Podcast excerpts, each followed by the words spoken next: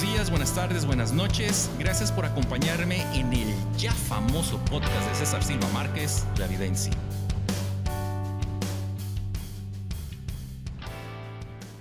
Gracias por acompañarme en el ya famoso podcast de César Silva Márquez. sí, siendo esta la transmisión número 25, apenas, donde les voy a preparar un trago bien chido mientras hablamos pues de la vida en sí de alcohol, literatura, comida y otras bagatelas. Si decía conmigo, tráete una cheve, una botanita, unos tacos de pescado, por ejemplo, a ver qué pasa. Y pues sí, ya es martes y hoy les voy a preparar un mojito norteño. Este mojito me lo pidió una amiga cubana. Y entonces, pues me hice a la tarea de buscar y le hablé a mi sensei del trago, que es Francisco Hagenbeck, que va a ser el entrevistado este día de hoy. Y me dijo, haz de cuenta que es igualito que uno con ron, nada más usa bacanora o sotol. Y de esa manera ya tienes tu mojito norteño. Dije, pues órale, está muy bien, está muy bien. Y entonces yo voy a usar este bacanora, que se llama pascola, que en yaqui quiere decir narrador o anfitrión. Interesante, ¿verdad? Esta batellita me la envió eh, la persona que los produce allá en Sonora. Y pues muchas gracias por esta botellita. El trago va así. Dos onzas de bacanora o sotol, yo tengo bacanora, una onza de jugo de limón, tres cuartos de onza de jarabe simple, unas tres o cuatro ramitas de hierbabuena, se machaca ligeramente, se sirve en hielo y se termina con agua mineral. Es muy poquita agua mineral y ¡zas! Queda una cosa así. nada más, qué belleza de trago. Está súper rico. El bacanora tiene, al menos este bacanora que está aquí, tiene la peculiaridad de que es ahumado como un em, mezcalito y se puede tomar también solo, por supuesto. Yo lo recomiendo mucho, por supuesto. Eh, esto me lleva a una cosa. En México tenemos cuatro destilados importantes. Tenemos el tequila, el sotol, el bacanora y el mezcal siendo el mezcal quizá el más variado porque hay en muchas partes de la República Mexicana. Hay mezcal en San Luis Potosí, en Zacatecas, en Guerrero, en Oaxaca y creo que hasta en Puebla. Entonces, pues bueno, esa es una información extra, ¿no? Que a mí me gusta. Esa información a mí me gusta y por eso, la, por eso te la paso. También, déjame decirte algo.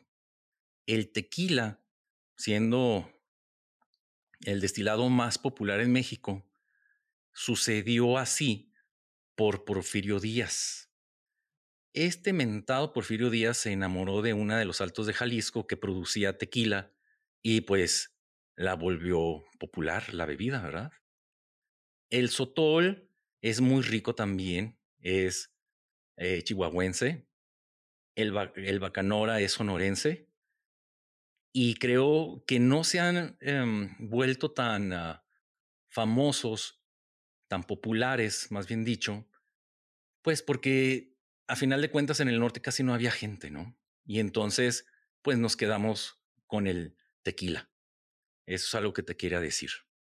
Hoy en el podcast vamos a entrevistar a mi querido amigo Francisco Hagenbeck, un escritor prolífico mexicano y eh, su obra está traducida alrededor de 23 eh, idiomas. Es una literatura que a mí me gusta mucho. En alguna parte es hasta histórica, a veces siempre toma eh, elementos históricos para poder escribir sus novelas. Y a Francisco Hagenbeck lo conocí en Oaxaca en un encuentro de escritores. Intercambiamos novelas y recetas de tragos quizás nos hicimos amigos. Yo creo que muy buenos amigos, diría yo. Luego volvimos a coincidir en San Luis Potosí y fue cuando lo apodé el MacGyver o MacGyver, dependiendo de qué parte de la República estés tú, ¿verdad? Eh, del trago, porque con tres ingredientes hace maravillas. Y pues, vamos a la entrevista. Nos vemos ahorita. Mi querido Francisco Hagenbeck, hola, ¿cómo estás? Hola, ¿cómo están? Muy bien, muy bien. Me da mucho gusto eh, tenerte aquí. Ya los ceballazos ya pasaron, ¿eh? Ya se va a decir este, que eres un prolífico escritor, que estás eh, traducido a más de 23 idiomas, si es que me equivoco, porque siempre me equivoco. Creo que son más, ¿verdad?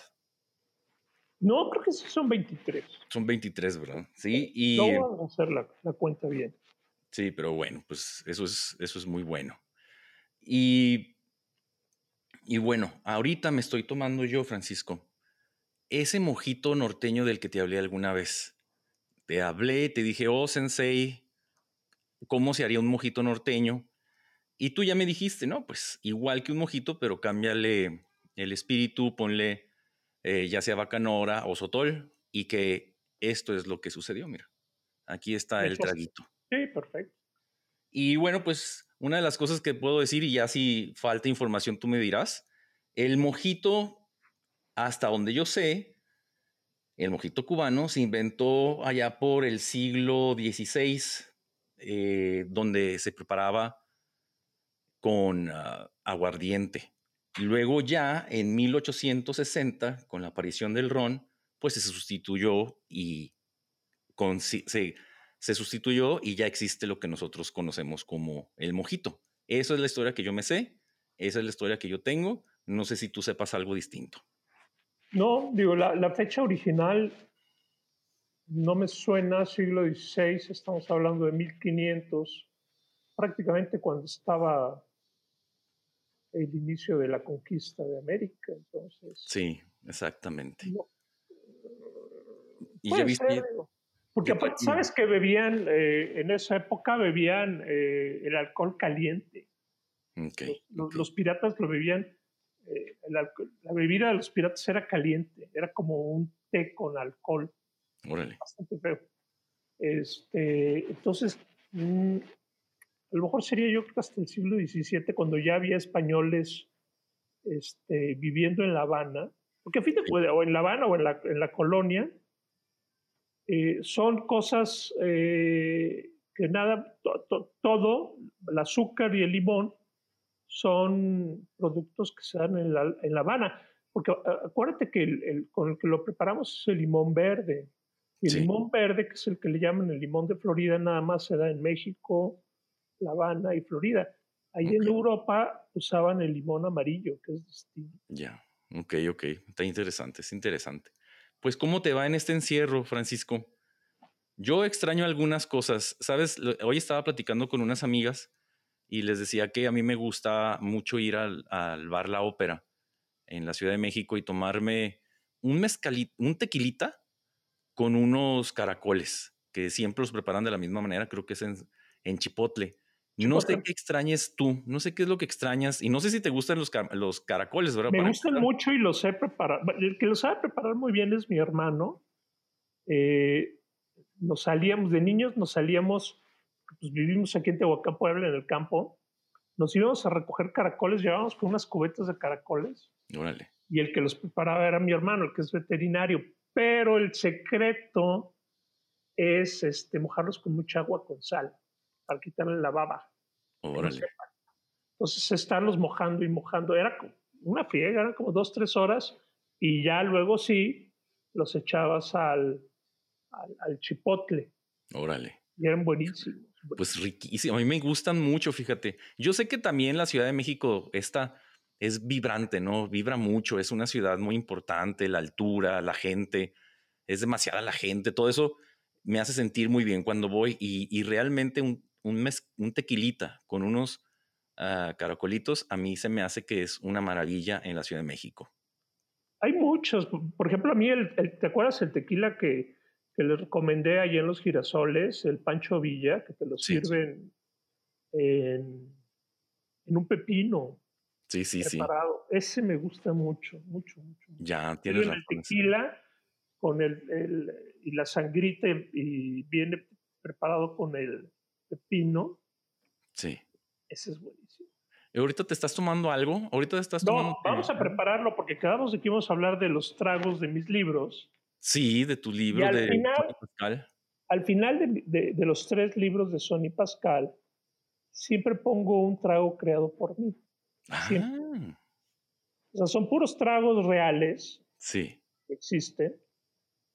Y, y el último de los tres libros es creado por mí. El primero yo lo crié, el segundo me lo pasó mi hermana, que pues bueno, que de familia, que era sí. una margarita de, de tamarindo. Y el tercero también es preparación mía. Agarré el, el martini de Buñuel, que es muy especial, y le agregué dos o tres cositas para volverlo más español todavía. Entonces, este, iba a preparar el, el, martini que sale en Trago Amargo, mi primer libro de Sony ¿Cómo no? ¿Cómo no? Eh, a mí me gusta enfriar primero la copa con hielos. Sí. Eh, la dejamos así fría. Y ahí es donde le echamos el, el, este, eh, el cinzano. El cinzano, el... Más, de hecho mucho, porque la voy a dejar enfriar así. Oh. Y este... Y ya que se enfríe, vámonos, se tira. Sí, claro, para que quede nada más el aroma, nada más que quede el aroma. Claro, eso es bonito. Eh, eh, entonces, ahí está. Oye, mientras, mientras lo estás preparando ahí, Sony Pascal es, es tequila, digo, es este coctelero. ¿Eso es por ti o porque así te lo decidiste tú poner a él? Por las dos cosas. Yo cuando escribía Sony era muy coctelero. Más, tengo una cantina grande, ya con menos alcoholes, pero sí con muchas cosas de preparación de la mixología porque me gusta. Y, este, y dije, bueno, es, eh, aparte, los cócteles es algo que se puso de moda en los 60, que es cuando sucede lo de Sony Pascal. Es, es muy, muy de los 60. Digo, si ves Mad Men, todo el tiempo están chupando cócteles. Entonces yo decía, eh, todas en todas las novelas que leía de detectives, sí. pedían este, whisky. Claro. Excepto en las de Raymond Chandler. Las de Raymond Chandler eh, Philip Marlowe pide cócteles. Es, casi nadie se da cuenta. Depende del libro donde esté, pide un cóctel. Pide un martini o pide un Manhattan o pide, así, va pidiendo sus coctelitos. Claro, en su casa tiene su, su whisky que se lo sirve en las rocas, pero cuando va a los bares siempre pide un cóctel. Y eso me gustaba mucho. Y desde luego Sonny Pascal le debe mucho a, Philip Marlowe y a Raymond Chandler. Mira, te voy a decir una cosa que poca gente sabe. El nombre de Sony Pascal, Sony es porque hay un surfista muy famoso en Hawái en 1965 que es, incluso tiene videojuegos, tiene mil cosas. Entonces ahí el nombre de Sony. Sí. Y el, apellido de Pascal es el apellido de la esposa de Raymond Chandler. Era ah. Betty Pascal. Era de ascendencia española. Sí, sí, sí. Este, entonces por eso lo agarré. yo dije, bueno, es que si le ponía Chandler, era como muy obvio, ¿no? Claro. Entonces, si le ponías Marlowe, era como muy obvio. Eh, quería que fuera más sutil. Entonces dije, bueno, es la esposa de Chandler, es Pascal. Aparte sonaba muy bien fonéticamente. Siempre trato que los nombres de mis personajes suenen fonéticamente muy, muy Ya, sí, claro, claro, por supuesto. Yo creo que ya está fría, déjame tirarla. ¿Tú sigue hablando? Eh, ahorita eh, que estabas eh, preparando el trago, yo te puse a ti en la introducción como el MacGyver del trago, ¿eh? Bueno, MacGyver en, en México y MacGyver en inglés, ¿no? Ya sabes, las convenciones. Y el asunto era que yo nada más quería saber si yo tengo una botella de Jerez en la casa y jugo de naranja, ¿qué puedo hacer? Ahora sí, mándeme. si yo tengo en mi casa, para mí tú eres el MacGyver del trago, o MacGyver, como se dice en México. Entonces, ¿qué harías tú con una botella de Jerez y jugo de naranja? Pues ya nada más, así. ¿No, ¿No has visto en los, bueno, no sé, aquí en Tehuacán se toman mucho el jugo de naranja con un huevo y Jerez? En los puestos. Claro, la, la, famosa polla mexicana. La famosa polla mexicana. Ya tienes razón, mira, salió facilísimo ese. Sí. Déjame ponerle hielos, está mi maquinita de hielos acá. Ok.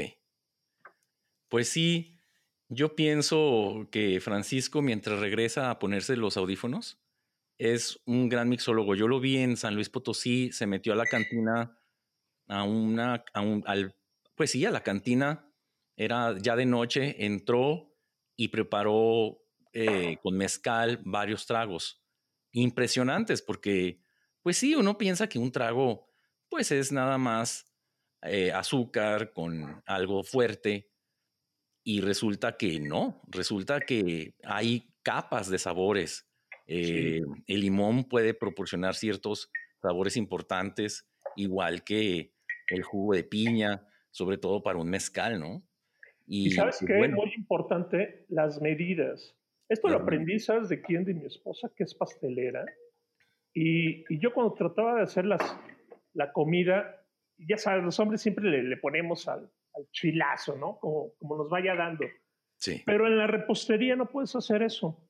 Porque la repostería es química. Es, igual la mixología. La mixología es química. Entonces, tienen que ser las medidas que te piden, exactas. Exacto. Si te mueves tantito, por ejemplo, la margarita, si le mueves tantito, es horrible la margarita si le, si le pones mucho control, si le pones este, mucho limón.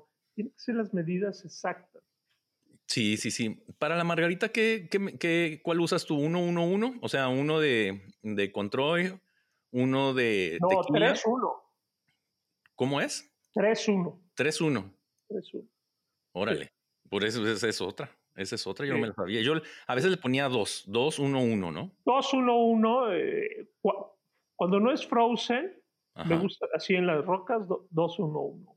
Ok. Mira, eh, al final de la novela de Trago Amargo, le, como todo pasa en Puerto Vallarta, le puse a este trago este, Martín Iguana. Mm. Martín Iguana, porque pasaba en Puerto Vallarta. En Puerto Vallarta está lleno de iguanas. No manches, hay más iguanas que, que ruleteros, que gente. hay por todos lados. En, en, mi casa, cuando yo vivía, salía a la terraza y de pronto te encontrabas tres, cuatro iguanas en la terraza. Hay muchísimas iguanas. Sí, sí, por le puse, le puse este, y es prácticamente el mismo martini. Ahorita lo voy a hacer con martini vodka porque no tengo ginebra. A mí me gusta más la ginebra, mucho más la ginebra. ya, ya, lo habíamos platicado. Este, pero con vodka queda bien también, vamos a hacerle. Y la gran diferencia es echarle unas ah. gotitas de tabasco en lugar, eh, aparte del, del cinzano del oli, o del oliprat, unas gotitas de tabasco para darle picor a la, a la, mezcla. Y en lugar de aceituna,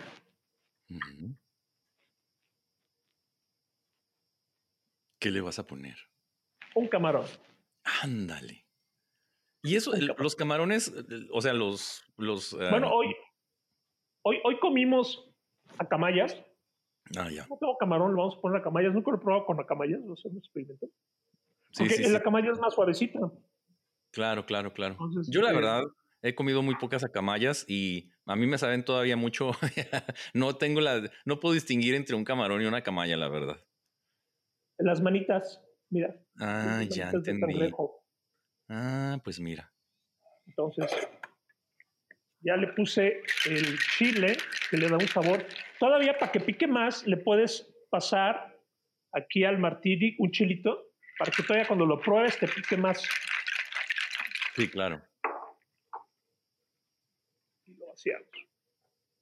Y te queda un poquito sucio, eso sí. A mí el martini me gusta sucio. Como le pusimos el, el el tabasco, te queda como un martini sucio. Eh, eh, mis martinis preferidos es el martini sucio, el que le llaman martini sucio, que le echan las gotitas de la, de la salmuera de la... De las aceitunas. De las aceitunas. Y este a mí también me gusta, fíjate. A mí también me gusta así. Saludcita, saludcita. Ese me lo voy a chuletear en estos días, vas a ver, lo voy a preparar. Tú sabes, en los otros programas, en los otros programas que no había eh, video, usé tu libro de por unas, eh, ay, el último, ahorita se me, se me fue el nombre del, de tu por último un puñado de balas. Lo usé para varios tragos. el último que sale ahí. Y lo usé varias veces, ¿eh? El último que sale ahí está basado un poco en el Martini de Buñuel. Martini de Buñuel era, era bien mamón, Buñuel. Tenías que poner el cinsano a las primeras horas del día a que le entraran los primeros rayos del sol. Decía que era muy importante, no entiendo por qué. Y luego lo guardabas en el refrigerador. Sí, sí, sí. Y hacías más o menos lo mismo que hice yo. Lo, le pones hielo, le pones esto y lo tiras y luego le echabas la ginebra. Pero yo le agregué una aceituna rellena de jamón serrano o envuelta en jamón serrano. Y el jamón serrano, como es muy saladito, sí, claro. Sabe muy rico, sabe muy rico. Y le echas un poquito de la aceituna y ese es el martini buñuel. Ah, mira, ese, sí, sí lo vi en el libro, pero en ese ah, momento yo quería más de los primeros. Martini Dalí, creo, porque el buñuel es el que la preparación clásica. Sí, claro, claro. Oye, Francisco, eh, una cuestión. Yo sé, antes de que se me olvide, porque se me, a mí se me olvida todo, ya lo sabes. Yo sé que tú has dibujado, eh, o, desmiénteme, aparte de tu trabajo como, como narrador, eh, importante, ¿verdad? Es la verdad. tú también haces o hiciste cómic. ¿Tú creo dibujaste y escribiste Superman? No, nada más lo escribí. Lo escribí junto Escribiste Superman. Sí. Éramos Oscar Pinto, hicimos el plot y los diálogos fueron escritos, que ayer, me, antier me estaba acordando en una clase que estaba dando, me estaba acordando de Brian Bout, que era el escritor de Lost. Entonces, después de haber hecho Superman, se fue a hacer Lost y me lo encontré como a los dos años. Ya, ya él estaba en la segunda temporada de Lost y y le dije, oye, güey, está cañón los, ¿no? Y me dio muy buenos tips para escribir series, muy, muy buenos tips. Eh, nos encontramos en un aeropuerto y me dio muy, muy buenos tips. Aprendí mucho. A ver, dame un tip, dame un tip para escribir una serie. Él me decía que pusieras personajes en un pizarrón y tiras. Ajá. Y ponías capítulo 1, capítulo 2, capítulo 3. Y con post-tip decías, ponías qué es lo que iba a pasar a este personaje y a este personaje. Y ya cuando lo veías, ya lo podías ir cambiando. Ah, no, mira, este lo pasamos al capítulo 1 y este al capítulo 3 y este acá, este lo quitabas y lo cambiabas y todo lo ponías. Y creo que funciona muy bien con novela, sobre todo cuando es una novela donde tienes dos o tres personajes separados, o tres, cuatro o cinco, un coral. Eh, claro. Son de pronto las pinches novelas que yo me echo. Este, funciona muy bien porque tienes que saber por dónde van los personajes, entonces le vas poniendo post-tips. De, o se te ocurre una idea de una escena, la pones y, fue un tip muy bueno que me dio. Y ya, oye, mira, pues ese está bueno. Yo, de alguna manera, en, en los cuervos, sobre todo en los cuervos, lo que hice fue cambiar la parte 1 y la parte 2, les hice así y a la mitad también lo hice así. Fue, fue uno de los primeros experimentos que hice ahí. Regresando a Superman, tú sí crees, bueno, cuando lo escribiste me imagino que te tenías que meter en la psicología de Superman, ¿verdad? Necesitas ser Superman de alguna manera. Fíjate que cuando lo escribí, eh, la verdad es lo peor que he escrito en mi vida. Así es lo peor que he escrito. Fue después que lo traté de analizar más y que es que no me gustaba, no, no, no quería escribir Superman, es la verdad. Siempre se me ha hecho el icono de Estados Unidos, pero nunca lo comprendí. Eh, o sea, esa es la lectura fácil, no lo es, no, no lo es, es un personaje muy, muy interesante. Todo el mundo lo pone como el, el icono del capitalismo, pero se nos olvida una cosa, eh, es un illegal alien, es un emigrante ilegal. Claro. Yo creo que Superman se volvió más importante en, los, en la década de los 90 para, para acá, porque ya es cuando le dicen, tú eres un, pues un, un extraterrestre, tú lo eres. Y antes no se decía, antes era cosa de maravillarse, ¿no? Con Superman, pero ahora eh, lo usan. Se me hace muy interesante porque ya después lo analicé, se me hace muy interesante Superman porque si es un, un, este, un alien ilegal que está en la Tierra de manera ilegal, pero que creció con las bases eh, norteamericanas, del espíritu norteamericano, en Kansas, ¿no? Anglicano. Eh, siempre trato de ponerle religión a los superhéroes y cuando le encuentras la religión, cuando en verdad sabes cuál es la religión, entiendes muchas cosas. Pues él es anglicano, digo, es así, cuadradote, de Biblia en mano, ¿no? De, de ir los domingos eh, pero no deja de ser un legal alien, ¿no? No, deja de ser un, una persona que emigró a los Estados Unidos y, cambió. Y después entendí, porque los dos escritores, Sigil y Schuster, estaban haciendo una alegoría a Moisés. Ellos son judíos, judíos canadienses. Ah, ok, ok. Y, y ya cuando lees la alegoría dices, ay, cabrón, nunca la leí. O sea, ponen, eh, el papá de Superman lo pone en un, en un cohete para que lo críen en otro lugar y a Moisés igual lo ponen en una cestita para que lo críe el, eh, los egipcios. Claro, sí, por supuesto. Y se, convierte, y se convierte en el, en el libertador de su pueblo, del pueblo de los judíos. Y es lo mismo con Superman. Superman se vuelve el libertador de los humanos. Y es una alegoría hermosísima, a mí se me hace maravillosa. Este, y todo eso lo comprendí después y creo que hubiera sido mejor obra cuando lo hubiera escrito, cuando entendí todo eso. Puede ser, puede ser. Tú, me imagino que viste Kill Bill. Ya ves que Bill le cuenta a, la asesina la historia de, de, Superman, que cuando es Superman, pues él es Superman. O sea, trae su ropa de Superman que llegó con él desde el espacio. Y luego, cuando él, para eh, estar entre la gente, se pone lentes y es tonto. Sí, es, eh, eso es la crítica de Superman hacia el ser humano. ¿Tú crees eso? ¿O, ella es demasiada televisión? Sí, es demasiada televisión. Ahora, lo que se hace muy interesante es cuando, cuando ves el dualismo. Eh, en verdad, Superman es Clark Kent. O sea, él, él, siempre ha sido Clark Kent nada más que con poderes. Entonces, él sí se disfraza de Superman para ser Superman. Pero si ves a Batman, es al revés. Batman es Batman siempre y se disfraza de Bruce Wayne para que la gente no lo conozca. Pero él siempre es Batman.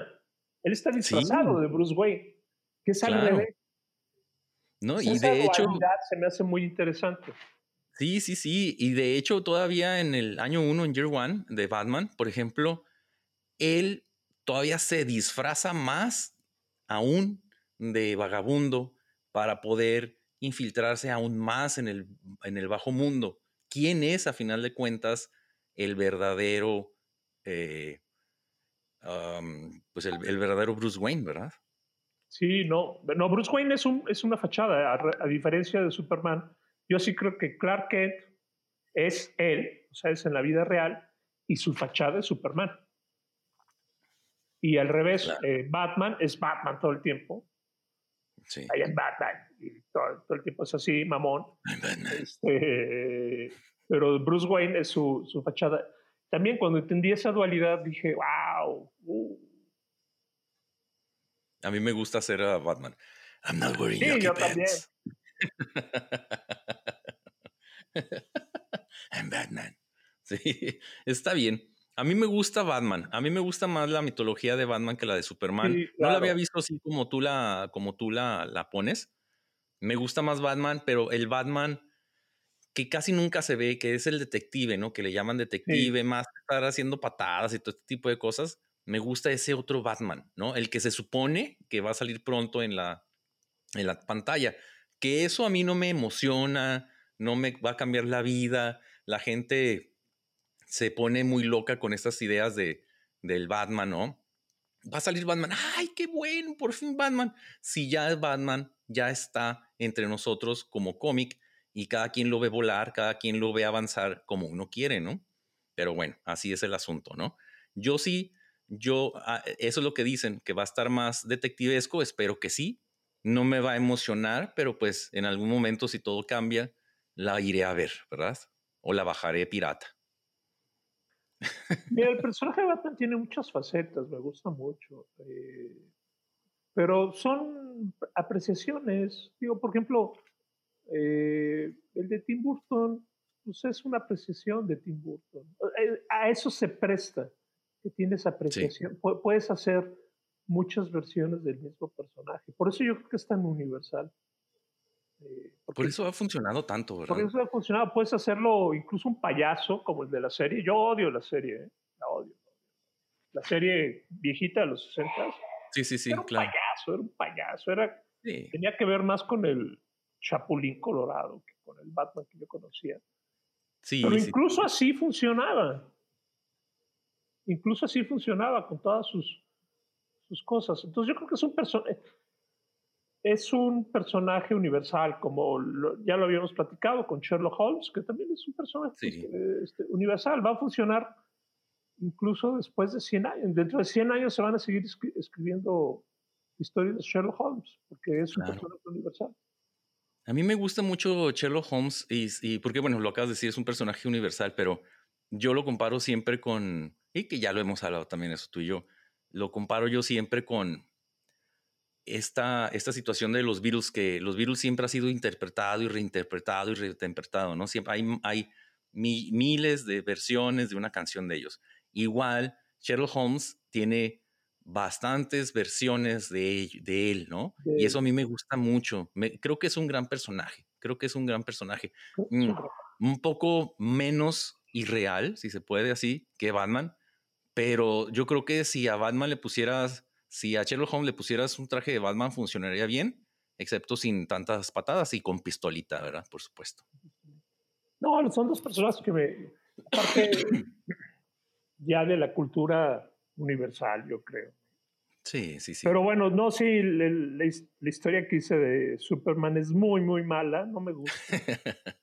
este, cuando la hice, todavía no analizaba bien, me gusta analizar bien las cosas cuando cuando me meto a un tema me gusta analizarlo bien, bien, bien, bien, bien, porque a fin de cuentas son herramientas. Eh, era lo que platicaba hoy en la mañana que estaba dando cursos de terror.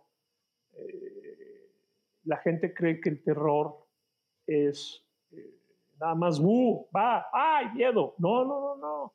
El terror son herramientas para hablar de la otredad y nunca la criatura o el monstruo es el personaje principal. El monstruo es el detonador de los humanos que van a hacer cosas buenas y cosas malas. Exacto, yo estoy de acuerdo. Es nada más una herramienta. Maravilloso. me hace maravilloso porque en el terror es donde vemos eh, mejor al, humano. claro, parte buena y mala. Se me hace un género muy despreciado por las por la academia, pero yo creo que es uno de los más importantes. A mí me gusta el, el primer libro que yo leí ya seriamente. Bueno, me voy a poner medio mamón. Eh, cuando era niño, eh, leí, mi mamá tenía una divina comedia con unas estampas muy preciosas. Era una divina comedia de este tamaño, amplio, casi casi del tamaño de la computadora. Y estaba, era, era un libro muy bonito. Y junto a ese libro estaba Las aventuras de Tom Sawyer entre, entre libro de letras y, dibujado, ¿no? Entonces eran los dos primeros libros que yo leí, pero antes de ser escritor y antes de, decidir que iba a ser escritor, el primer libro que leí yo a los 14 lo descubrí solito, fue en San Luis Potosí y es la de, la de Cuyo y luego la de Cristín. Fueron los dos primeros libros que yo leí a los 14. Y todavía me acuerdo de muchas cosas que pasan en Cristín y yo tenía 14 y todavía lo recuerdo, fíjate. Todo lo recuerdo muy bien. Y eso a mí se me hace muy padre. Fue, quizá él es el autor que más he leído junto con Philip Roth, yo creo. Y, y a mí me, me gustaba mucho esa cuestión del terror, como lo hace Stephen King. Y hay muchos detractores, no, no, no vamos a hablar de eso. Hay muchos detractores, pero a mí me gusta mucho porque, por dos cosas. Uno, eh, eh, Stephen King sabe manejar muy bien nuestras fobias de la sociedad. Entonces, los monstruos de Stephen King son las fobias que tenemos. Sí, claro, La fobia al perro, al, perro con rabia, ¿no? O sea, que, no es al perro, es al perro, y además a la enfermedad. Exactamente. Y hay una, una cuestión muy interesante en Cuyo, si lo recuerdas. Eh, antes de que estuviera Cuyo, en, en, Castle Rock había un asesino serial que usaba un eh, impermeable amarillo. Era policía. Y esa historia sale en, la zona muerta. En la zona muerta. En, en, la zona muerta. Va Johnny, descubre que ese no es el asesino. Cuando van por él, ya está colgado. se, ¿no? se, suicida. Se había suicidado, exactamente. La, latina, ¿no? Exacto. Pero, pero, él queda, queda el mal. Y el mal revolotea y se le mete al perro, ¿verdad? Y de ahí vuelve a aparecer el mal como en It, ¿no? Como en eso, que cada cierto Pero tiempo. sirve como detonador. ¿eh? Sí, sí, sí. Eh, hay una serie que así se llama, Castle Rock, y de eso se trata. Es de cada vez que sale el mal, ¿no? Y son historias. Creo que le agarraron el turno bastante bien a Stephen King y con buenos actores. Ya lleva dos temporadas. Ya lleva dos. Yo lo empecé a ver y la, la dejé porque, pues ya sabes, ¿no? Las series siempre con esas cuestiones de los, de los secretos, ¿no? De que aparece un personaje que no vas a saber qué va a ser todavía ese personaje, pero ya apareció, aparece una carta que no sabes de qué se va a tratar esa carta y va a tener repercusiones como en el tercer, cuarto. La dejé ahí medio, medio vista, pero quiero regresar a ella, fíjate. Es muy buena, está bastante bien. Ah, pues mira, entonces aquí está, ya la voy a ver esa. Oye, cambiándote un poquito de tema, si me lo permites, quiero hablar ahora de esto a, Francisco, ¿cuál es tu, cuál es tu eh, bebida espirituosa que más te gusta? Siempre me ha gustado la ginebra. La ginebra. Pero, ginebra, pero hoy en, los últimos dos años eh, cambié a whisky. Más seco, más... Y también me baja la presión y eso ayuda. Pues sí, claro, por supuesto. Yo, yo la verdad me quedo ahorita con el tequila y por muchos años fui whiskero, ¿verdad? Y ahorita estoy muy a gusto con un tequilita. A mí me gusta. Le, estoy tratando todavía de entender porque sí es muy fuerte, ¿no? Eh, las sensaciones del whisky contra la ginebra no se parece nada a una y otra. Y aparte como eh, el whisky, la ginebra y, y el tequila, todos son, pues sirven para lo mismo, pero no te sientes igual, ¿no? Si te lo tomas. Quizá el más duro de todos a mi gusto es el tequila, pero yo no sé, a lo mejor es para mí. No sé qué pienses tú al respecto. Sí, yo creo que es el tequila en sabor. Pero también es muy dulce. Eh, la gente. Es, riquísimo. Es, dulce. la, gente no es una bebida seca a diferencia del whisky. El whisky es seco, la ginebra es seca. Pero el, el, el tequila es bastante, bastante dulce. Sí, muy dulce, muy dulce. Hay que encontrarlo te deja el saborcito dulzón. no, sé si tenga mucho azúcar, ¿eh? ahí sí, no sé, pero te pues deja el saborcito. Que uno es bueno. Ahora, eh, en cuanto a bebidas preferidas, más que el martini, la margarita es mi preferida. Una margarita en las rocas, no manches, es ¿Conoces la margarita Tommy? Yo creo que sí la conoces, ¿verdad? Sí. Que le quitaron el control, le quitan el, el triple sec y ya nada más la sirven con limón, azúcar y, y tequila y créeme lo que a mí me gusta. A mí me, me gustó la variación, fíjate. a mí me gusta mucho la, la, margarita normal. Y ahorita que hablabas de la ópera, pues si, si, nos toca algún día volver a regresar a México, habrá que tomar un taxi e ir al San Angelín. El mejor lugar para tomar margaritas en México es el San, San Angelín. Y te lo sirven en unos vasitos de plata así en, hielo. Entonces está bien frío y lo, ya lo vas vaciando y lo vuelves a meter. Entonces nunca se te, nunca se te, se te este, calienta la margarita. Ok, eso se me hace bien. Buenísimo. A es ver, el mejor y- para decir, yo conozco uno nada más, que es el Imantur, que está sobre Obregón, y lo conozco Ah, está porque em, un amigo mío vive ahí, vive Está pegado a él. Entonces lo fui a Sí. conocer ahí. Es, es, es, es un buen lugar de, de cócteles, eh, poco caro, Eh, pero ¿sabes qué? Buenos Manhattans. Los ahí estuve tomando Manhattans y muy buenos Manhattans. El Manhattan también tienes que encontrarle el punto medio. El Manhattan me gusta mucho, fíjate, ahorita que estoy mí me con gusta. whisky, me gusta mucho porque es dulzón también, pero como el whisky seco se nivela, se nivela padre. No, no es tan seco como el martini, pero ay, Claro, claro. Sí, no, no, no. A mí me, ahorita me están, yo, yo, por un amigo empecé a ver lo de los cócteles hace muchos años. Era muy joven cuando mi amigo empezó a tomar martinis y yo no lo soportaba. Yo era más de cerveza, la verdad. Y ya pues con el tiempo empecé a trabajar y a entender y a saber. Soy completamente, o sea, no nada profesional, ¿verdad? Por supuesto, pero tengo mis, eh, mis medidores, tengo mis agitadores, tengo eh, mi cucharita para revolver. Mira qué bonita está. Sí. Está bueno. Entonces tengo mis cositas para poder trabajar y en la casa de pronto un, un trago es, es más rico que otra cosa, ¿no? Es, te da una sensación más suave, más Nos bonita. vamos a mover tantito, ¿eh? Ok. Perdón. ¿Por qué? Porque me estoy Sí, quedando aquí mi amigo eh, Francisco Hagenbeck, eh, para los que nos están eh, escuchando en Spotify, está moviendo la computadora a otro lado. Sí, me estoy quedando sin pila. Y llegó, No, no queremos una. ah, ya, a su biblioteca. Ya, A mí me gusta tu, biblioteca. Está bien, está bien. Mm, Este. Francisco, ¿chiles en nogada o pozole? No, chiles en nogada. Es mi platillo ¿Sí? preferido. Sí. Algún día tenemos que llevarte. Algún día- ojalá ya para septiembre ya podamos movernos. Yo no sé, ya dije que sí en una plática en agosto. A ver si no me. A ver qué pasa, ¿verdad? en México, este, a ver si no. Sí me da miedo, todavía faltan, falta bien poquito, falta mes y medio. Yo, creo que que la cosa no. no mejora. Yo creo que no, fíjate, yo creo que no, vamos a tener que detenernos. Ahorita yo traigo una tos muy rara, espero que no sea nada, ¿verdad? Por supuesto.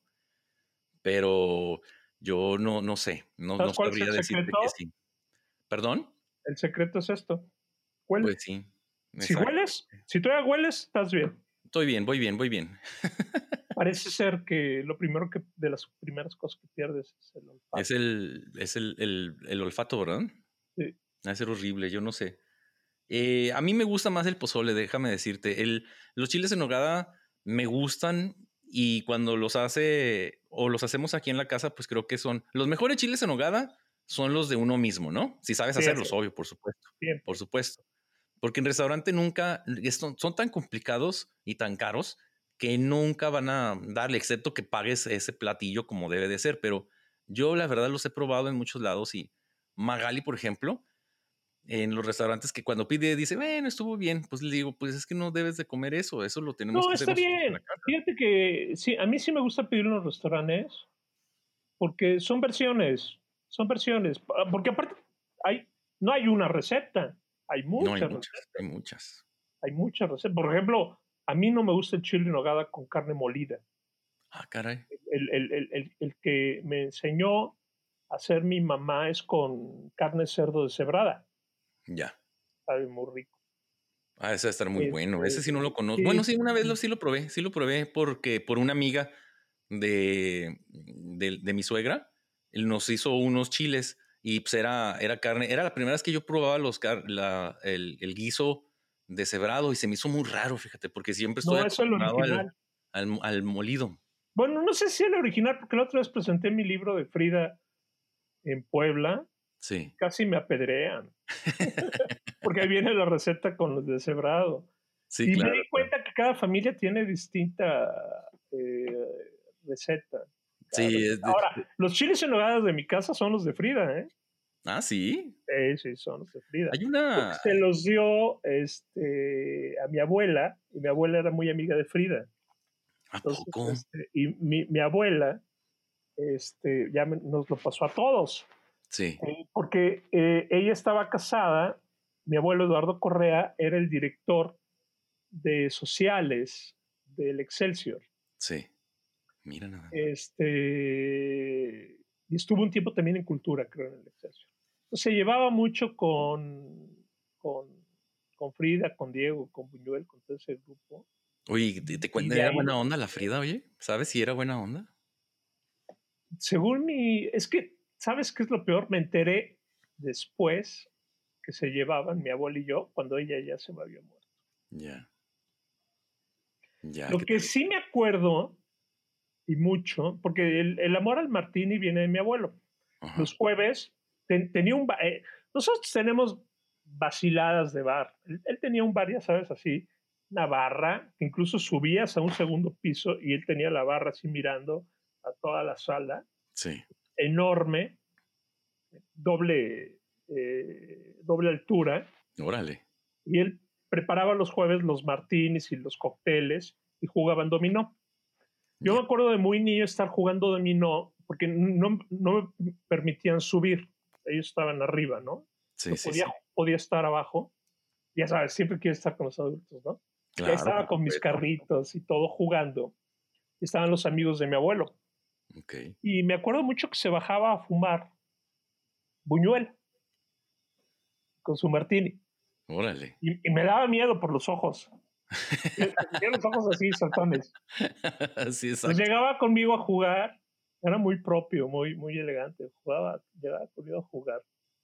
Qué chido. ¿no? Sí, sí. Y ya sí. después, hasta cuando eres grande, te cae el 20 de no mames, era Buñuel. el más famoso que yo tengo de, de, actores de cine, algo así, que tengan que ver con cine, pues es el Cosío, Joaquín Cosío, que en algún momento ya lo tendremos aquí también. A lo mejor podemos hacer un, enlace entre los tres y platicar. Pero sí, él, él es el más famoso. Yo me acuerdo que la primera borrachera que me, que eh, me metí yo fue con tequila en la casa de Joaquín Cosío. Él siendo grandote, pues se tomaba los tequilas normal. Y yo siendo un chavo de ni siquiera de 23, yo creo, máximo 20 y 22, 21, eh, con tres creo me, me, me tumbó el tequila. Y fue cuando dejé de tomar tequila hasta prácticamente ver los precios de los, de los eh, whiskies en esta época, cómo subieron. Entonces dije, no, pues necesito una opción y volví a comprar tequila y dije, órale, ¿de qué me había perdido? Tengo mi tequila blanco, algunas versiones, mi tequila reposado, mi tequila añejo y mi tequila cristalino, que es este, una versión muy bonita de todos los demás, que están muy bien. Fíjate, ¿eh? Que tenemos aquí un tequila herradura blanco por culpa de Joaquín, que ya ves que es el que él toma. Sí, sí, sí, sí, sí. Y, y cuando eh, en su casa que, que estuvimos con él, eh, lo sacó y me gustó mucho. Entonces, este, ahora yo tengo aquí una herradura blanco. A mi esposa no le gusta, le gusta más el herradura clásico. Y este, sí. y estaría, ojalá podamos volver a ver a reunirnos con Joaquín próximamente porque le quiero llevar mi cómic de, super, de Superman para que me lo firme porque va a salir ahorita de villano de Superman de, ah, de banda ¿sí? ah, nuevo, la sí, nueva versión de... va, va, a salir de villano de Superman, entonces quiero que me lo firme. Va a salir de banda Savage. Es un villano que es inmortal. eh, y, y, le queda muy bien porque así tiene que salir con barba blanca y es inmortal. Es sí. el, supuestamente es el soldado perfecto. Vamos a ver qué, te, qué tal le queda. Va a, ver bonito. qué tal. A ver, a ver qué, tal. historia le pone. The Boys otro, otra serie. ¿Has con, ¿Conoces la, la, serie de The Boys? La de los superhéroes. Muy, muy buena, me gusta mucho. Está muy buena, ¿verdad? A mí me gusta. A mí me gustó. La Super. primera temporada me la quité y está chida. Muy, muy eh, este, sangrienta y muy, muy llevada a los extremos, pero está padre. Me gustó sí, a mí me gustó mucho. A mí me encantó. Eh, ya, ya viene la segunda este mes. Este mes, sí. Este mes. A mí me gustó mucho cómo acabó. Ahora, todos son. Eh, leí más o menos porque me interesó mucho. Leí eh, la, la, reseña de todos los cómics, ¿sí? De toda la serie en cómic. Y pues está pesada, ¿eh? Está Todavía pesada. nos falta un buen, sí, nos falta un buen. Sí, sí, sí, sí. Y a ver cómo termina, porque no sé si están eh, haciendo lo mismo, porque el, no, el creo que ya lo superhéroe cambiaron. malo. ¿Perdón? Ya lo cambiaron.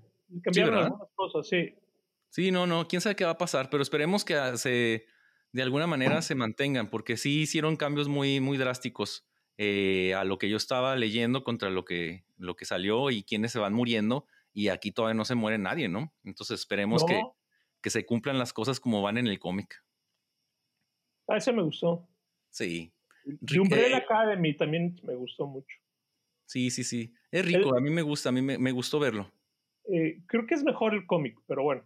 Voy a, yo quiero comprarlo, fíjate, me, me interesó mucho, pero la verdad sí eh, veré qué hago al respecto, porque no Fíjate sé que cuánto cuesta.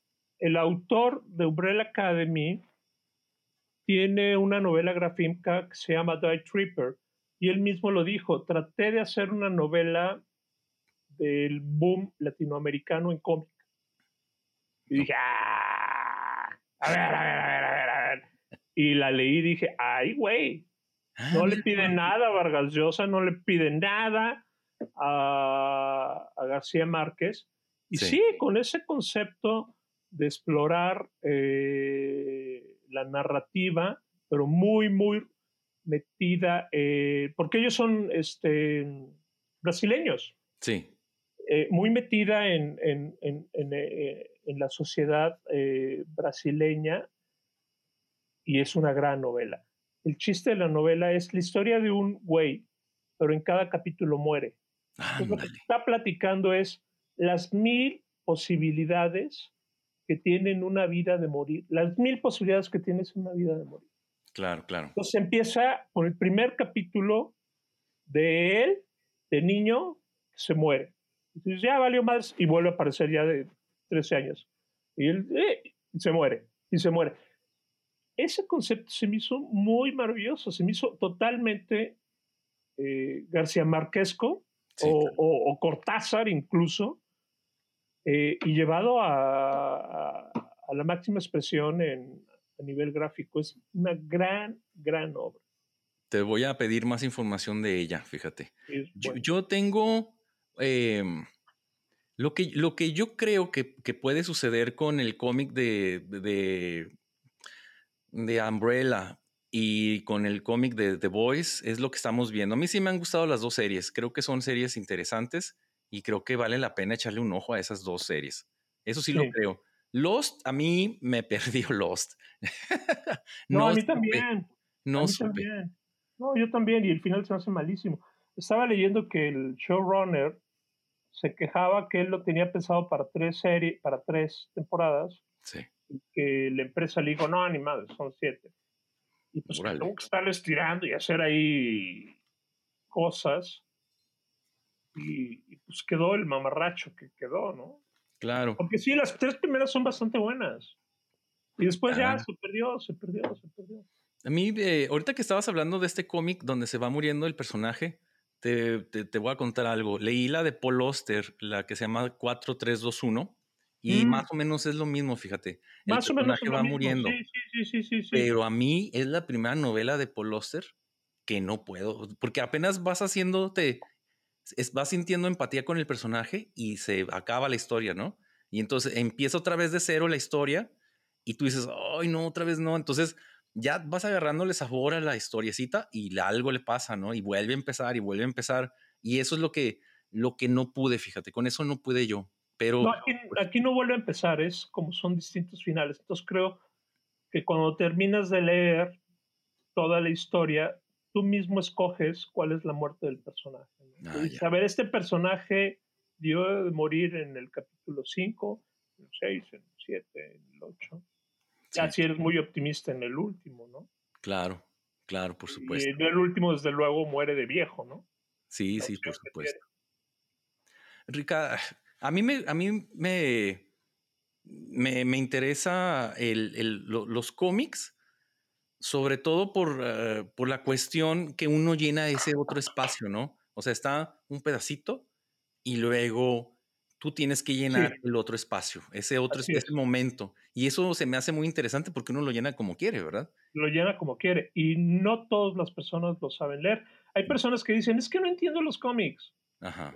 Es que no lo entiendes, no sabes leerlo. No sabes que entre este cuadro y este cuadro hay que llenar. La parte, el, la magia funciona en la parte blanca que los divide. Exacto, exactamente. Eso sí lo eh, No sabes leerlo. O sea, sí se necesita una educación visual literaria, porque tiene que ser las dos, sí. para entenderlo. Y no todos lo tienen. No, es difícil, es difícil. A mí, eh, eh, mi hijo, eh, Rodrigo, está leyendo manga. Y le ah, gustó el manga mucho más que le gustó, quizá porque él dibuja, ¿no? Le gustó más el, el trazo y, y, los colores apagados del manga contra, contra el hombre araña y todas estas cosas que, que se transformaron en lo que conocemos ahora, ¿no? A ver, el manga lo que me gusta que soy mal lector del manga. Sí, sí, tengo bastantes, pero soy malo, no soy muy clavado. Este, son los temas, los temas son muy, la mayoría de ellos son bastante maduros, bastante, incluso filosóficos. Sí. ¿Por qué? Pues porque la cultura japonesa es así. Claro. de todo filosofean se ponen piedras con arenita y hacen paticitos filosóficos. A todo, todo lo vuelven filosófico. Bueno, tomar el, el, saque, ¿no? También sí, sí, todo sí, Entonces, pero está bien, está padre, digo, es parte de nuestra, de cada una de las culturas, y por eso me gusta mucho los mangas, porque todos son reflexiones filosóficas. ¿A ti te gusta el saque, oye? ¿A ti te gusta el saque? No. No. no. A mí me eh, gusta cuando en los 80 ¿Te acuerdas que en los 80 se puso súper de moda? Súper de moda. ¿Cómo tomaba sake? Tomaba sake con esta con este este licor de melón, ¿te acuerdas? El Midori, ¿cómo no? es precioso.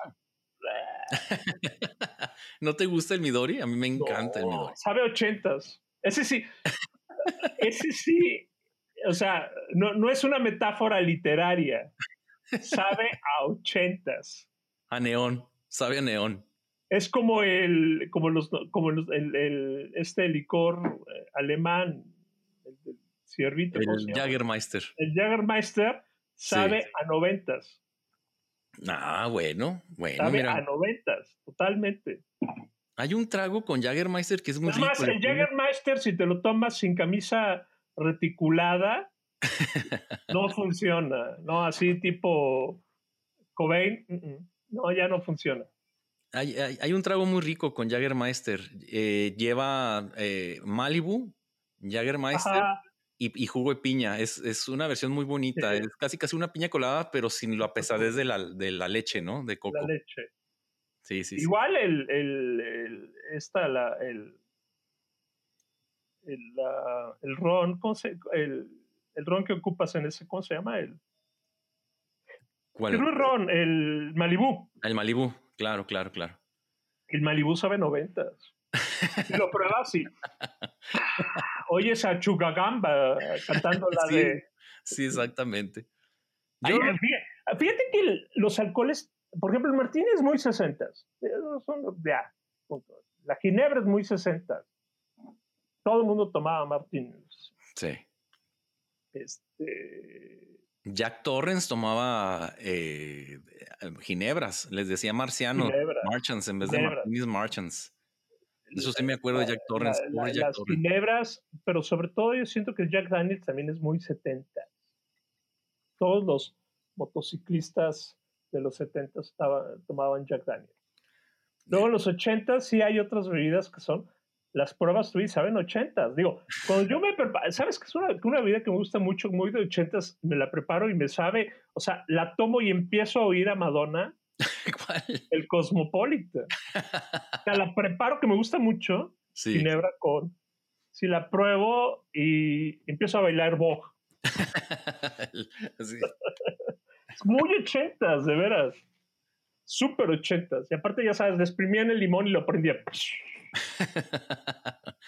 Sabes que mucho que no me tomo un Cosmopolitan. Ese sí tengo muy... Es bien rico. en, Navidad los preparé para mi sobrina, que tiene 19 años. Sí. Y nunca había probado un Cosmopolitan y dije, no, usted no ha vivido. ya, ya se lo di, le gustó mucho. Y me dijo, ¿y esto qué? Le dije, güey, si hubieras vivido en los ochentas, eso es lo que tomarías en lugar de agua. yo tengo mi cartita, ¿eh? Yo tengo mi cartita de, de tragos que yo hago aquí. En algún momento hice cosas que muy, pues muy, no sé cómo decirlo, muy fresas, muy fifís, como el Tutsi, el Tutsi Roll, creo, eh, que sabía dulcecito, el, el Jolly Rancher que lleva eh, de este licor de manzana también, muy ochentas, me imagino, ¿no? Y te lo vas tomando y piensas este, que son dulcecitos, pero realmente pues es puro alcohol que te estás chingando, ¿no? sí, la verdad sí. Eh, siento yo que ha caído un poco ahorita en, en esta, finales de esta década el, el, cóctel. Realmente los que tomamos cóctel ya somos gente grande, ya somos gente grande. sí, ya. sí, yo pienso que sí. Y los chavos no, no toman cócteles. Toman este, otro tipo de bebidas, pero no toman cócteles.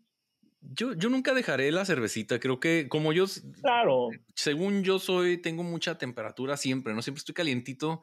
Eh, la cerveza siempre es muy fresca, ¿no? Por ejemplo, el vino tinto me tomo una copa y empiezo a estar, eh, empiezo a sudar y sudar y sudar. Entonces, ni siquiera eh, para probarlo nada más, pero no puedo, no puedo. Mira, a mí el tinto me cae muy mal y acabo de descubrir una cosa, el tinto de verano. Ah. Y, uh, porque aparte tiene un chorro de hielo. Y entonces ahora tengo una esposa alcohólica. Eso es lo que pasa. También que me cae. Así de, de, que compro el tinto de verano y, y ¡pum! Desaparece el refe. Ya. Ya. De pues pronto lo encuentro en la tele, vacío. A mí me gusta mucho. No manches, tiene 8 de tiene 8 grados, no es una cervecita. No, es, son, son dos cervecitas, son dos Sí, tiene 8 grados, es, es, un buen, es un buen trago. Y el, el vino de, de, verano es, a fin de cuentas, es un tinto malón, rebajado con limón y Square y con este Sprite. Pero es muy rico, es muy fresco. Estás tomándote un cooler, un boom. A mí me. ¿Sabes qué? Descubrí el año pasado el Spritz apenas, el Aperol Spritz. Qué maravilla, ¿eh? El Aperol Spritz es maravilloso y en verano cae muy bien. Mucho, como, tiene mucho hielo, es muy refrescante, ¿verdad? Sí. Y, y, bueno, creo que a lo mejor no te habías puesto a pensar, las bebidas tienen saben a tiempo también, saben a edades. Sí, claro. o sea, si yo creo que ahorita me tomo un ron rico, no sé si exista todavía el del, el del periquito. No sé. Sí, sí, ¿no lo, no lo ubicas? Era, un ron, era un ron que tenía un periquito. No, no lo conozco. Con alcohol. Me sabe a prepa y a virgen. y a idiota, nerd a lo que viví, lo que yo bebía. Luego lo cambié por por el brandy. Por el brandy. Brandy. Y este pues es horroroso. O sea, cuando uno es joven, esa cosa es horroroso, ¿no? Horroroso. Entonces, claro, ¿no? Eh, comprábamos el brandy más barato. Okay. presidente. Pero ya si teníamos dinero, ya comprábamos el, el Torres o el Torres, creo que era así lo mejorcito. Yo no bebí de joven, eh, antes, de la, antes de los 18 años, yo no bebí. Sabe, lo pruebo hoy en día y sabe a perdedor. Perdedor virgen. Ay, no, nada más me imagino el día siguiente el dolor de cabeza. No, era horrible. Este es el problema tequila. los tragos, creo que a mí me gusta mucho eso los tragos te llevan, así como, como, la, la, película Ratatouille, cuando lo los tragos te llevan a ciertas épocas y a ciertos momentos de tu vida. Y eso es padre, es padre también. ¿Desde cuándo no te tomas un old fashion? ¿Desde cuándo no te tomas un old fashion? Uy, hace mucho, mucho, mucho, Es rico, ¿eh? Es rico. La tendencia ahora es quitarle la cereza. Ya no lleva cereza, nada más lleva la cáscara de naranja. Ya, ya afuera la quitaron ya, a la chingada. Ah, el old fashion. No, no es cierto, me lo tomé hace poquito. Estaba con C Ciudad y me tomé uno allá en México, que ya es, otra, C Ciudad que es buena bebedora de, de, tragos, de cócteles, muy buena. Ah, sí. Sí, muy buena. Órale. Eso es padre. tener con quién tomarse un trago es bueno, ¿eh? No es lo mismo tomárselo solo que con alguien. No. Para poder, este, pues disfrutar, hablar de él, ¿no? Eh, decir, ah, mira, este está interesante, cómo empieza y cómo acaba, etcétera, etcétera. Eso a mí me gusta. Me, eh, de pronto, eh, Magali y yo nos tomamos un Sprit, una pero el Sprit, ¿no? O ella toma un, un mezcal y yo un tequila. Y bueno, pues más o menos, ¿no? Y es lo que nos gusta. Es rico, sí. Sí, sí, sí, sí. Pues mi querido Francisco, ¿cómo te sientes? ¿Cómo estás? Bien. ¿Sí? ¿Qué tal si le dejamos aquí? Cansado. Cansado. Ya, sí, ya cansado. ¿Cuánto va a durar tu, taller? ¿Ya, acabó el taller? No, ya, pues sí, es un taller en que cada uno eh, lo da, cada capítulo lo da un, una persona distinta. Ay, qué chido. Y este, pero estuve dando un taller de narrativa gráfica, de guion, de narrativa gráfica, que también lo acabo de terminar. Y, tuve que dejar ahorita de dar talleres porque estaba entregando dos novelas ya para edición y dos novelas para concurso. Pues es lo que yo, yo lo que dije en, la introducción, que eres un escritor muy prolífico, eh, eh, se me fue la palabra, prolífico. Y pues esta es la prueba, ¿no? Estás trabajando mucho. Yo estoy tratando de, de arreglar una novelita que, pues, quién sabe, ¿verdad? Pero pues la tengo que arreglar a fuerzas, quiera o no quiera, tiene que salir el trabajo, ¿verdad? sí, em, Yo sí cansado.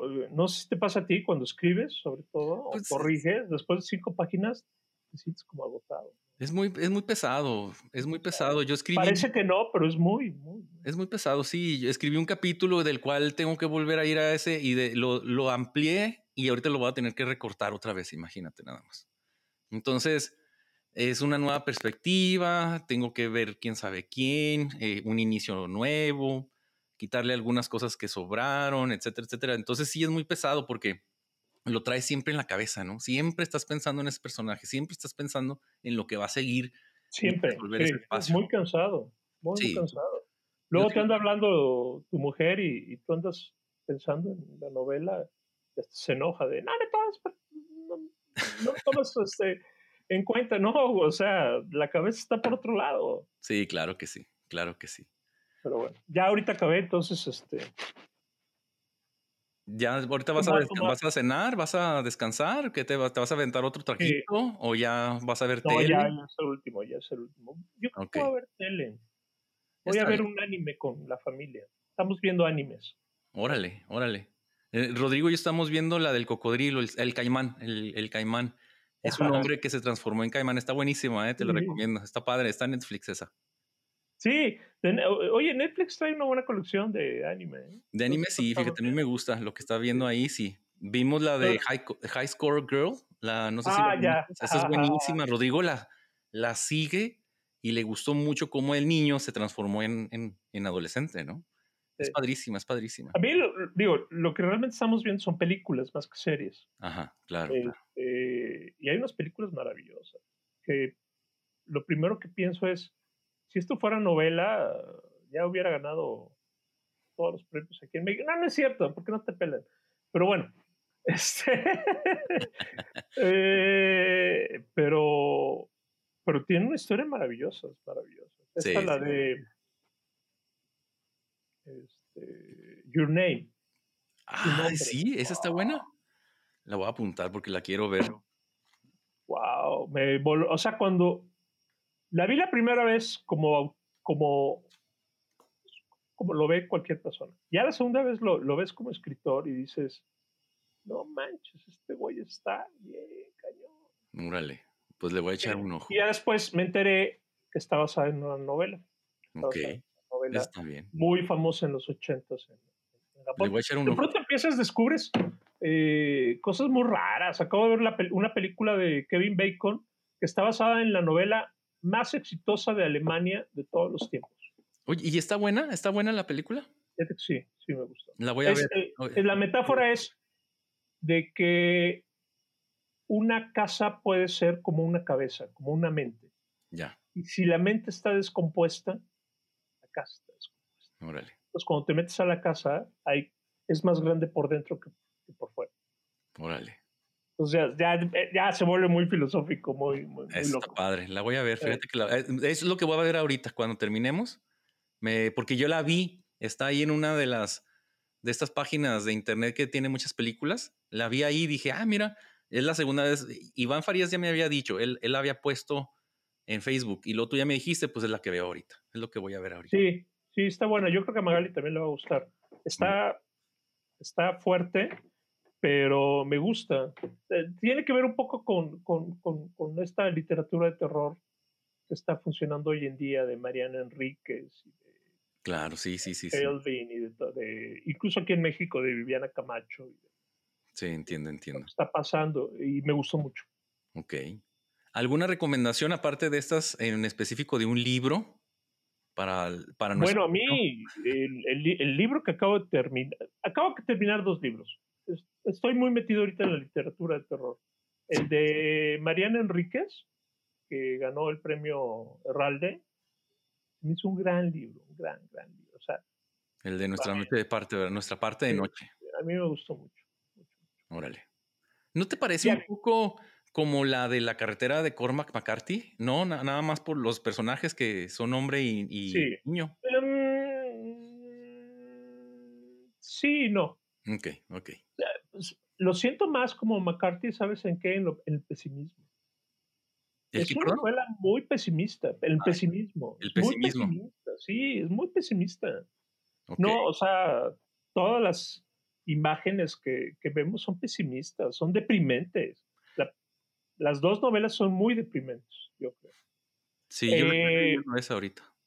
Este, y acabo de leer una novela que ganó el Shirley Jackson Award y el Bram Stoker Award, que se llama Una cabeza llena de fantasmas.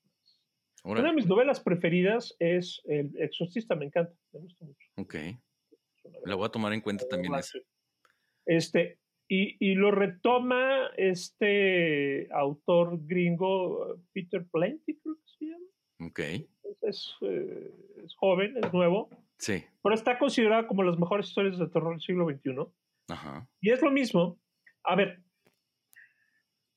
el gran problema del exorcista es que está escrita en 1976 y hoy en día para los cánones es una mentada de madre, porque es puros blancos hombres salvando a una niña que lo único que hace es masturbarse y decir malas palabras. Exacto. Exacto. Es el machismo, el patriarcado, todo lo que da hijos de su fregada. Ah, está bueno visto de esa manera, fíjate. Lo voy a comentar, lo voy a comentar Ahora, Magali. Pero hay que entender que el exorcista lo escribió en 1976 cuando el patriarcado estaba todo lo que da. Claro, claro. Entonces, este cuate lo retoma, pero a través de los ojos feministas. Sí, claro, por supuesto. Y son dos hermanas. Una está poseída y la otra no. Entonces está visto a través de los ojos de una que está hablando con ella. Órale. Lo, lo, que habla con la hermana poseída. Órale. Y, eso me hace muy interesante porque manda a la fregada todo el patriarcado del exorcismo y lo empieza a ver a través de los ojos femeninos de ellas dos. Y le mete otra cosa.